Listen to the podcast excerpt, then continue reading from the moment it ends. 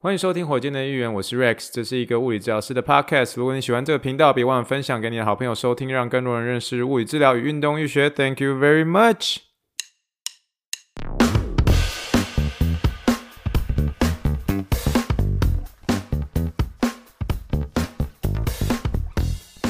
Morning, morning, good morning. Think big, dream big, and let's make it to the rocket. 今天是二零二二年四月六号，欢迎收听第八十一点三级别火箭队一员。各位听众，大家好，你好，你好，你好，让我们一起听一听气泡水的声音。哦，还好，差点又爆出来了。这个好像没那个开罐的那种，有这种。清新的感觉，不过它的气泡水，Topo Chico 的气泡水还是比较蛮足够的。好，拎起水，拎起水。好了，那我们今天就开始我们今天的一个简单的一个闲聊的部分了。其实我们很久很久没有去更新有关于医院疫情的一些事情哦。那如果是比较听比较久的一些听众朋友，记不记得我们以前在做一些那种一小将近快一小时的一个节目的时候？我们都会说，要继续来更新一下德州疫情呢。我们呢就讲说，我们现在医院呃，目前 COVID cases 有多少？那大家记不记得，好像在几个，好像已经快一两个月前了吧？一个月还一个月一个月半的时候，我们那时候我们的医院已经把这个指挥中心撤除了嘛，就是呃宣布彻底的与这个 COVID 同在哦。然后我们除了有强制规定要打第三剂之后呢，我们后面都没有再陆陆续续收到有关于指挥中心。寄给我们这个医院现在疫情怎么样？目前看起来就是算是很稳定，就正常生活了这样。那基本上除了要戴口罩以外呢，然后其实我们也没有要戴 face shield，都没有那种面罩或者各式各样的一个防护设备。然后在大概我们这个礼拜礼拜一开始，我们更放松了很多的一个限制，就是我们原本进来的时候都还是这个量体温啊，或者是有这个体温站。啊现在那个也撤除了，等于说这个已经可以让这个访客是不是说访客，就是说可以让病人跟他的呃家属们就是进进出出都是很自由的，之前都会限制到比较多这样。那么呢，这个除了这个撤除以外呢，我们在这办公室里面也都是规定，就说现在已经不用戴口罩了。意思就是说，现在我发现，在办公室里面，大部分的一个同事已经都慢慢的直接一进办公室之后就把口罩拿下来了。之前都是必须要离开医院的一个这个建筑物哦，离开建筑物准备要走到去停车场那个地方，大家才会把口罩拿下来。可是现在呢，是直接是进入办公室的时候，就是口罩就拿下来了。那大家都知道我嘛。我就是一样一向都戴着，一向都还是戴着口罩嘛。这个亚洲人通常都还是比较小心一点点啦。那这个去 Toko 那个地方的话，我更是哦，就是因为 Toko 那边已经完全没有人在戴口罩了。你看那些运动员们啊，Ben 啊，或是 Toko，他们都没有在戴口罩了。这样，那就算是上礼拜那个外接员，他其实是 生重病，呃，也不知道是不是什么样的，就是一直咳嗽。可是他那天他这位外接员他自己有戴口罩。那这个，呃，我那时候就觉得我一直以来都有戴口罩，所以那个外接人在咳的时候，我自己就觉得稍微比较安心一点点。所以我觉得戴口罩还是有很多好处啦。我我希望这个 COVID 结束之后，这个戴口罩这个习惯变成是一个，就是就是变成说你想要你就戴，然后你你不戴也没有关系。可是你戴的话，我也不会觉得你很奇怪。那我觉得是这是 COVID 留下来的一个东西啦。为什么呢？我觉得戴口罩好处还是很多诶、就是。一来啦，就是你比如说你胡子没刮干净的时候，你戴口罩会把它遮得很好。二来是说你有时候就是真的是比较比较累了，真的比较累了，那你就是没有办法，就是说。呃，台语叫做想要透露这个，嗯、不管是谁也好，就是想要保持的翠秀把球就比较难，对不对？那你就是可以用眼睛简单眯一下，就是笑一下，也算是一个礼貌性的一个微笑哦、就是至少会比较省力一点点。那当然，第三弹最重要的就是可以保护。安全嘛，这安全还是最重要的。就是说，不管怎么样，戴口罩还是给人家感觉有一种安心感。我认为，虽然说还是有很多麻烦的地方，但是确实好处多于坏处啦。那所以基于这一点呢，我是应该会继续坚持戴口罩的啦。那不管是去 Toco 那边啊，人家怎么看我，我都觉得没有关系。这样。可是今天之所以要更新有关于这个疫情相关的事情，尤其跟大家透露这个这个医院不单纯只是把 COVID 的一个指挥中心撤除之外，连这个呃测体温站，然后就是问一些什么你过去的一些病史的那个站也都撤除了。真的是有种。有种真的觉得是说，这个疫情好像已经算是到了尾声，就是一个新的一个模式的一个社会已经出来了。可是真的，我觉得不管是在医院的现在的一个动态上面，我真的已经觉得已经看到尾声了。这也许就是未来几十年后。不是几十年后这样讲，好像太太厉害。就是大概两年后、三年后，可能就是维持现在的这样的一个情形。你想戴你就戴，但是你如果是说你在这个医院里面的一个这个员工啊，或者说医疗人员，你还是都是乖乖戴着。但是你进办公室呢，你就不用戴了。这样，所以慢慢的在放放宽这个呃疫情上的一个限制喽。好了，那我们就是继续我们今天的，就昨天的一个实习日记的时间。那记不记得我们昨天就是聊到很多的上班族啦，还有呃这位这个嗯大学生哦，这位大学的一个 NFL 的一个球员哦，就差点把这个状元碾过去的这个。好，那我们今天一个实习日记时间呢，我们就是要继续聊这位这个大学生哦，大学生就即将要投入选秀的这位大学生这样。那我们今天下节部分就是单纯的在介绍 Toko 在指导这位大学生有关于 side step 这个侧边踏这个运动。side step 就是侧边踏，侧边踏这项运动呢，其实是一个很好诱发臀中肌的一个运动哦。那其实有很多研究都显示说，将膝盖弯曲的时候，然后你做一个往侧边踏、往侧边踏的一个动作，其实能够算是有效的一个诱发出这个臀中肌啊。那臀中肌其实是一个很嗯。呃顾及到这个稳定性的一个很好的一个肌肉，那臀中肌呢，它其实可以抑制一个在我们的临床上面认为一个是说比较没那么好，没有那么对于你的下肢的健康有那么有帮助的一个肌肉，那条肌肉叫做 tensor fascia lata，那简称叫做 TFL。可是呢，这个 tensor fascia lata 它是一个呃身体的一个髋关节的一条肌肉。大家如果觉得说这个名字好长很难记，虽然我们有时候简简称叫做 TFL。可是我记得我以前那个纽约的这个嗯纽纽约的一个同事，他每次听到 tensor fascia lata 的时候，那个后面那个 lata 都会让他联想到咖啡的一个拿铁，他会想到想成是 latte，他就是他都会硬是把它叫成 tensor fascia latte，所以他每次都会说，对，就每次在比如说他是一个按摩治疗师这样，他每次按到那块肌肉的时候，他都跟这个呃病人就说这一条叫做 latte muscle，所以叫拿铁肌肉。那所以大家如果要比较好记的话。你也可以叫它 latte muscle，然后拿铁肌肉哦，简称 TFL。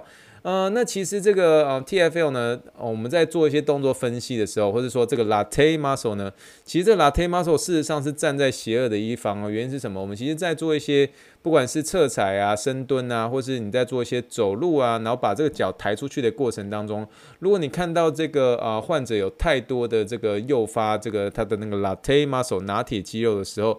其实你都会看到一些有点像是它的一个髋关节在做一个内转，那它这个髋关节一个内转的时候，它会让这个膝盖产生一些算是蛮不必要的一个扭转了。所以事实上呢，这个 latte muscle 呢，这个拿铁肌肉，其实在这个动作分动作分析上面，你如果看到的一个患者，不管是他在把脚抬起来的时候，他如果用那块肌肉有点太过火太多的时候。或是很多身体一个把脚抬起来的动作都用这个 latte muscle 来做一个启启动的时候，其实我们都是会觉得这是比较偏向是一个负面的一件事情，所以所以这个时候呢，就要有一个正义的一个使者。那正义的一个使者是谁呢？其实正义的使者就是这位臀中肌先生啊。那臀中肌先生的话，他算是一个正义的使者，为什么呢？他提供我们的下肢算是一个很棒的一个稳定度，然后它可以让你的一个。呃，有点像是说你髋关节，我那时候有跟他你形容这个髋关节很像是一个霸王放在一个碗里这种情形嘛，对不对？那臀中肌啊、或者整体人臀肌的收缩有点像是上肢的一个旋转机一样，它也可以把这个霸王完完整整的放在那个碗里面哦，不会让这个霸王这边在碗里面跑来跑去，跑来跑去这样。所以呢，这个臀中肌就是一个正义的一个使者。那 latte muscle 的拿铁肌肉就是邪恶的一方。那、哦、这中间哈、就像是一个光谱一样，有这边拉过去、拉回来，但是你都是希望这个正义的使使者那边是得胜的。所以为什么这个 Toko 呢，要在这个地方要带一些简单的一些 side step？Side step 同时伴随这个膝盖弯曲的一个动作，它是一个很好诱发臀中肌的一个运动喽。那这个运动呢，其实我在这个火箭队议员哦，今天那个资讯栏那个网志里面哦，有放这个影片哦，虽然不是我自己拍的，而是别人拍的，可是就是给大家做参考。那等于是说，你就是把一条算是弹力带放在这个膝盖以上的一个位置，然后做一个侧踩一个动作。大家回去可以试看看，做的时候是不是感觉到这个那个你的臀部的一个肌肉会有点在 on fire 的那种感觉，就是燃烧啊燃烧的这种感觉。所以就是一个很好诱发臀中肌的一个肌肉这样。那如果讲到 side step，你会想到什么？哦，我们当然还会想到这个 BTS 的一首歌，又来，说能不能不要再跟我扯 BTS？没有没有没有没有没有没有，哎，大家有些时候就是放轻松，有时候那个有些时候有些人运动喜欢听那种 workout 那种，就是很很摇滚的一些音乐，那 bang bang bang bang bang bang bang，那就那种很大声，对不对？可是有些时候。我们有时候会会顺着 K-pop 听，你知道吗？啊，有时候就会放到 BTS 的这首这个 Butter 啊，Butter 这首歌其实算是你现在应该走到哪里都会听得到了吧？不管是在这个看 NBA 啊，或者是什么看一些这种呃球赛的时候，其实 Butter 这首歌还蛮常放的，因为它。蛮怎么讲，蛮 catchy 的，就是蛮顺口，你知道吗？然后为什么为什么要讲 side step 哦？这个侧边踩就会想到这首歌，因为这首歌的一个副歌就是 side step right left to my beats，然后对不对？左一步右一步跟上节拍，哦，我好丢脸哦！一直在节目上唱歌，我真的很不想唱。我那个我太太就跟我说，不要在节目上唱歌，我拜托你。好，对不起大家，大家不要转台，大家不要转台，拜托拜托拜托。好。好，各位同学，真不好意思哦。其实每次一讲到这个 BTS 的时候，就会掀起我想要聊天的一个渴望。可是我刚刚后来，我我说实在话，这一段呢，其实在这之前有录了很长一段，将近快要三分钟，我在讲一些有关跟呃 BTS 的一些蠢事哦，这个是有点齿力十足的一些蠢事。但是呢，我们后来听了之后，我们发现说不行。这个有点 too much 了，就是大家可能不见得每个人都喜欢 BTS。那我们每次聊，我跟我太太聊到 BTS 的时候，我们都很兴奋啊。我又特别喜欢团长，反正就只讲一大堆。最后我们决定说，这一段我们就是在这之前呢，哦，这一段我们聊 BTS 那三分钟呢，我们把它剪掉了。哦，剪掉了，我们要等到什么时候再把它放出来？等到我的节目哦有收听数到十万的时候，讲错。被蛋糕民国归你啊，这样那我就是说不知道等到什么时候。哎、不要小看哦，我们现在哎、也没有说不要小看啊，因为我的收听数还是很少啊，这样，但就是但是就是很谢谢啊，很谢谢忠实听众啊。不过我们现在总收听数大概是八千八千七百多啦，所以还还离第一个一万还蛮遥远的，所以十万要听到哦，十万的话那可能已经哦，我应该已经调估啊，你知道吗？就已经老 Coco，你知道吗？所以。应该有得等，应该有得等哦。不过呢，就是就是不好意思啦，就是有的时候我我个人呐、啊，我个人后来真的是有点像是这句成语叫爱屋及乌嘛，就是。就是喜欢之后，太太喜欢之后，然后自己也跟着喜欢上，就觉得哎、还蛮好玩的。好了，不要聊太多，每次聊到 BTS 就差点聊进去了。好了，那我们最后聊到这位外接员选手，那这位外接员选手呢，就是呃上礼拜我们有聊到他有一个熟悉部一个拉伤疼痛的问题，他已经算是完全好转了。那今天是处理他这个阿基里斯腱的一个旧伤，这样。所以今天这个 Toco 特别教我怎么样处理这个阿基里斯腱的一个腱鞘的问题，特别是用干针来一个处理这样。那干针的话，基本上就是其实跟针灸的一个工具是一样的啦。那我们只是在呃物理治疗师上面呃所执行的，就是看解剖的问题在哪里，呃生理的问题在哪里，我们就解决哪里喽。那这个腱鞘呢？我们刚刚讲到这个腱鞘，那腱鞘它其实是一个结构，它它其实是包覆着呃每一条这个肌腱外面的一个薄薄一层的一个软组织。它的英文呢叫做 tendon sheath，tendon sheath 啊，那个这个 sheath 是 s h e a t h 啊，然后这个嗯这个什么这个肌腱，肌腱就是 tendon，就比如说你去这个。呃，这个华人超市，华人超市，你如果要买牛筋的时候，你就要跟这个老板说，I want tendon，哦，tendon 就是这个牛筋啊，不是，tendon 不是牛筋，tendon 就是肌腱的意思啊，哦，肌腱。啊，当我们牛筋的时候就是这个肌腱嘛，所以我们去买这个牛筋的时候，我们要说哦，tendon。那这个腱鞘呢，就是 tendon sheath 啊，tendon sheath。这个腱鞘的一个存在一个目的呢，它其实是为了是要保护这个肌腱啊，受到过多一些摩擦力的一个力量而损伤。然后这个腱鞘呢，它本身还会分泌一些滑液，这样哦，有点润滑的一个作用，使得肌腱可以得到一种润滑、润滑这样。那过度的一个使用肌腱会产生这个腱鞘发炎嘛？那功能会受到一些影响。所以透过他想要透过这个干针的方式，使腱鞘可以透过一个干针的一个方式的一个介入，让它可以恢复喽。那可能今天就没有办法在这个干针上面的一个教学上面透露大家太多了。那希望未来有机会哦，希望未来有机会。可是比较麻烦的是，其实我有思考是说，其实有些干针的东西，其实也蛮想要给大家看那个手法是怎么样。那只是，嗯。台湾毕竟台湾的物理治疗师没有办法做干针，所以这就变成说在教的过程中比较适合给，比如说在美国一个物理治疗师来看会比较好。而且美国又不是每一周都可以，每每一周的一个物理治疗师都可以做干针，像纽约、加州就不能的物理治疗师就不能做干针，可是德州就可以这样。所以呃，我觉得这个这些有关于干针上面的一个教学上面，也许顶多只是来做一个分享哦，没有办法是说所谓的一个教学教学啦。好了，但是只是今天在那个嗯这个呃。Toco 在做一个干针，然后干针在这位这个外接缘上面的时候，每次针那个一进去的时候，你应该想象那个针插在你的阿基里斯腱上面，然后那个外接缘每次针一次都跳一下跳一下，然后 Toco 都会笑笑一下，就说 That one bit you 哈，That one bit you 哈，就是说那个东西咬你的感觉，对不对？那个东西咬你的感觉这样。哎，其实他上礼拜才被针那个很私密的一个部位，就是我们之前有聊过这个他的一个耻骨联合的一个位置，然后这个礼拜又针他的一个这个。阿基里斯腱两个都非常敏感的一个部位，所以真的是看到他一直跳起来跳起来，也是觉得 蛮替他感到难过的。觉得可是为了好起来嘛，那 Togo 的一个干针技术又是非常的厉害，这样，所以啊，我觉得。只要是相信 Toco 的人，其实都会觉得说，就算是有点痛哦，就算会跳呃丢姐丢姐会跳一下跳一下，还是要想要忍耐一下这样。但是呢，我个人哦，我个人如果未来有机会，呃，未来有机会这个做干针在我的运动员的话，我不管是哪里，我一样照着师傅所做的去做。可是假设别人要干针我的一个 我的一个耻骨或者我的一个这个阿基里斯腱，我绝对不会让他做，因为看起来真的实在是太痛了这样。好了，那我们今天就大致上聊完这个这一次的一个实习日记了。可是我们今天的一个结尾，我们还是要有个 fun fact 跟大家聊一下。那其实一开始提到的这位这个大学生的运动员呢，他的一个呃，因为他本身来这边他是做这个胸肌哦，胸大肌、胸小肌的一个复原嘛，这样。可是我所以他在做的时候，他必须要把他衣服脱下来，这样。那他的一个左手背跟心脏的位置有一个长得长得。完全一模一样的一个灼伤痕迹。那在一开始我刚看的时候，就是那时候我刚认识他的时候，我就觉得说啊，可能是小朋友啊，在他小时候的时候烫伤，然后长大这样。可是你如果很仔细看他那个疤痕哦，那个疤痕那个烫伤的痕迹哦，就凸出来这样子哦，那个疤痕的痕迹哦。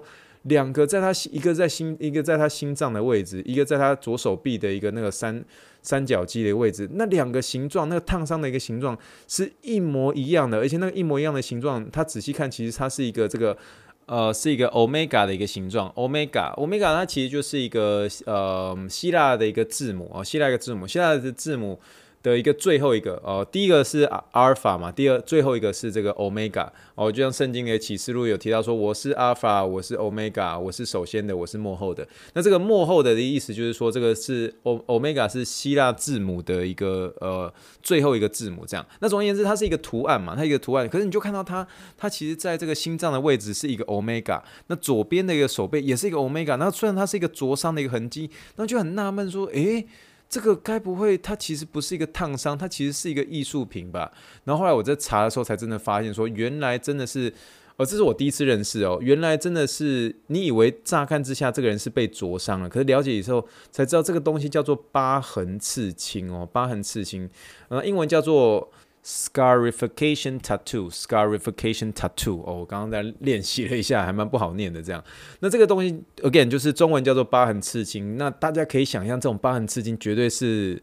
会跟着这个纹身的人是一辈子的，你没有办法把它消除掉。原因是它是真的是把你烫伤，然后最后烫到一种程度，是它最后那个皮肤会有那个烫伤的疤痕，然后是会浮出来、会凸出来的那种。大家有没有看过那种就是烧伤的那个痕迹？可是最后那个痕迹呢，最后变成了一个艺术的一个图案。那所以这个呃，这位大学的一个呃。这个要准备要参加 NFO 选秀的这位大学学生，就是在他的一个左心脏的位置跟那三角肌的位置刺下了这个疤痕刺青，那真的是很痛很痛。那有些时候，我觉得那个疤痕其实，当然每个人都有一个不一样的一个代表意义在。我是没有机会去切入去问他这件事情，他毕竟是来做治疗的嘛。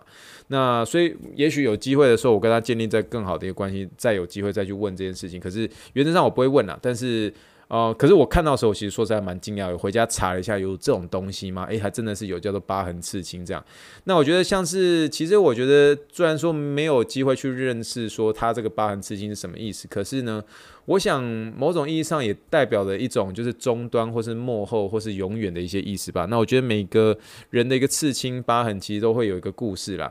那所以这个算是跟大家分享喽，算是看到一个第一次看到这个疤痕刺青，我觉得还蛮就是蛮震撼的，蛮震撼的。因为这个选手毕竟很大只嘛，那所以他那个疤痕就更大了，这样。那手背很大只嘛，所以他那个 Omega 又更大了，这样。那呀，所以就算是跟大家分享这件事情，那有点像是今天的一个 Fun Fact 喽。好了，以上我们就是这一集的一个火箭预言。如果你喜欢火箭预言的话，不要忘了给我五星评论哦。那今天聊了很多轻松的一些话题啦，虽然是有些好笑的，有些好玩的，有些唱歌的，有些 side step 的哈。那不管怎么样呢，希望大家继续支持火箭的预言，然后把这个火箭预言给分享更多好朋友知道，让更多人能够认识物理知道、运动医学喽。好了，那今天时间是休顿时间的晚上十点四十八分，我们也差不多准备休息睡觉喽。那我们就明天空中再见啦，谢谢大家的收听，Thank you and good night. Bye.